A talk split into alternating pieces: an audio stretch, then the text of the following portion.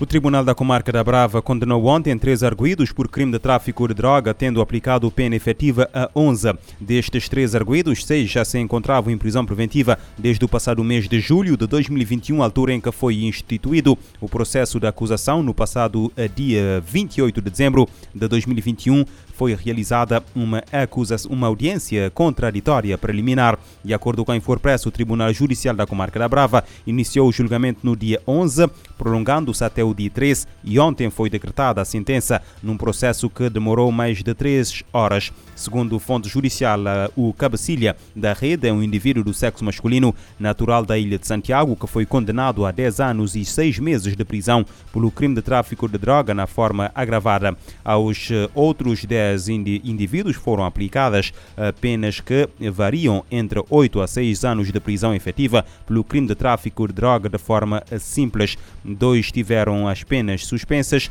todos foram ilibados do crime de associação criminosa.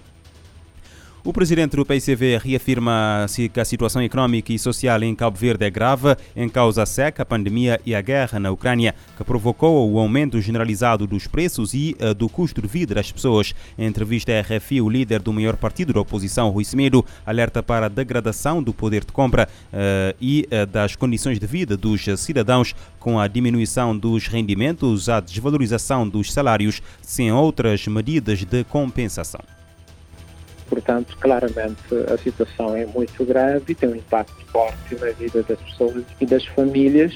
E nesse aspecto há franjas sociais que exigem medidas ativas de solidariedade e de proteção uh, das famílias para não termos uh, pessoas a passar uh, dificuldades extremas e nesse aspecto acho que eh, também há que haver da parte do governo, do poder público, medidas de inclusão, medidas de proteção e medidas extraordinárias de melhorar o cabaz das famílias, para além de outros apoios sociais para evitar que as pessoas se aprofundem nas suas eh, dificuldades que são eh, acrescidas seguramente.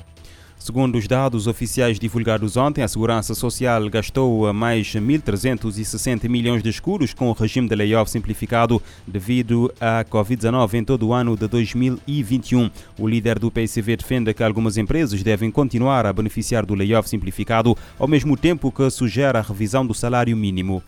A Rússia mobilizou cerca de 20 mil mercenários de países como a Síria e a Líbia, onde as tropas russas têm combatido nas últimas guerras na região para combater a, na renovada ofensiva no Donbass, a leste da Ucrânia. Segundo o jornal britânico The Guardian, que cita fontes militares europeias, estes mercenários foram recrutados eh, para combater sem equipamento de proteção pesada ou veículos blindados. A grande maioria destes homens terá sido mobilizada através do uh, grupo uh, Wagner, um exército exército privado armado com ligações ao Kremlin, eh, que tem sido usado para defender os interesses russos noutras regiões do mundo, especialmente no continente africano. A fonte do jornal estima que estejam entre 10 mil a 20 mil soldados privados a combater nas regiões a leste na Ucrânia. Os mercenários do grupo presentes na Ucrânia eh, servem para acelerar a tomada de cidades no Donbass, eh, nomeadamente Mariupol, juntamente com os militares do, da Chechênia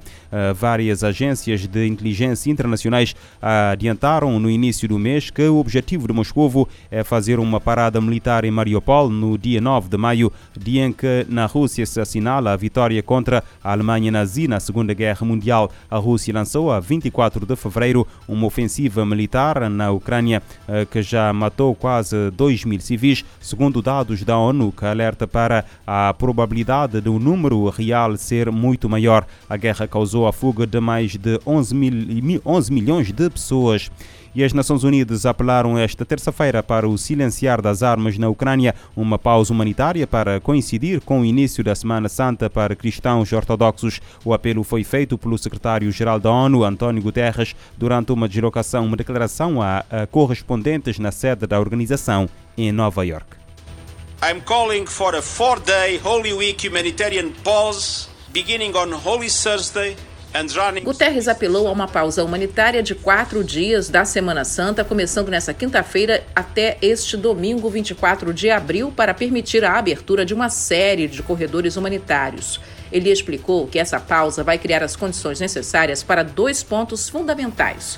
Primeiro, a passagem segura de todos os civis que querem deixar as áreas de combate agora e no futuro em coordenação com o Comitê Internacional da Cruz Vermelha. Segundo, além de operações humanitárias que já ocorrem, uma pausa vai permitir a entrega segura de ajuda às pessoas mais afetadas em áreas como Mariupol, Kherson, Donetsk e Luhansk. O plano já foi apresentado a ambos os lados e à sociedade civil, como confirmou o secretário-geral. This morning, the Emergency Relief Coordinator Martin Griffiths Guterres contou que na manhã dessa terça-feira, o coordenador humanitário de emergência para a Ucrânia, Martin Griffiths, falou ao Conselho Ucraniano de Igrejas e Organizações Religiosas, incluindo líderes ortodoxos, católicos, protestantes, islâmicos e judeus. O chefe da ONU afirma que a organização está pronta para enviar auxílio humanitário e também comboios durante essa trégua a esses lugares. O secretário-geral lembrou que a Páscoa é um momento de renovação, ressurreição e esperança, um momento que deveria ser de união. Mas esse ano, a Semana Santa Ortodoxa está sendo observada sob uma nuvem de guerra que representa a negação total da mensagem da Páscoa. Em vez de ser uma celebração da nova vida, esse feriado coincide com a ofensiva russa ao leste da Ucrânia. Da ONU News, em Nova York, Mônica Gray. Chefe das Nações Unidas pede pausa humanitária de quatro dias na Ucrânia.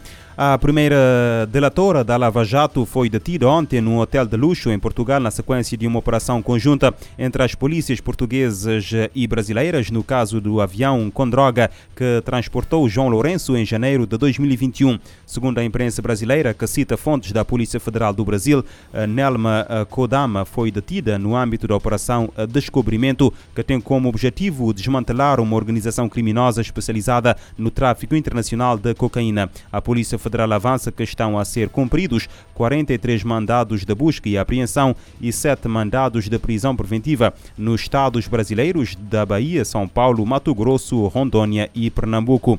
Em Portugal, a PJ e acompanhada por polícias brasileiros eh, eh, cumpre eh, três mandados de busca e apreensão e dois mandados de prisão preventiva no Porto e em Braga. Nelma Kodam foi a primeira delatora da Lava Jato e foi condenada a 18 anos de prisão em 2014 devido ao crime de lavagem de dinheiro. A sua pena de prisão terminou, eh, contudo, em 2017, graças a um indulto decretado pelo então presidente brasileiro Michel Temer. A brasileira eh, foi ontem detida em Portugal no âmbito de investigações que eh, tiveram início em fevereiro de 2021, quando um avião da empresa OMI, pertencente a um grupo privado português de aviação, aterrou no Aeroporto Internacional de Salvador para abastecimento e, e após ser inspecionado, foram encontrados cerca de 595 kg de cocaína escondidos na fuselagem da aeronave. A partir da apreensão, a Polícia Federal conseguiu identificar a estrutura da organização criminosa que atuava nos dois países. Right,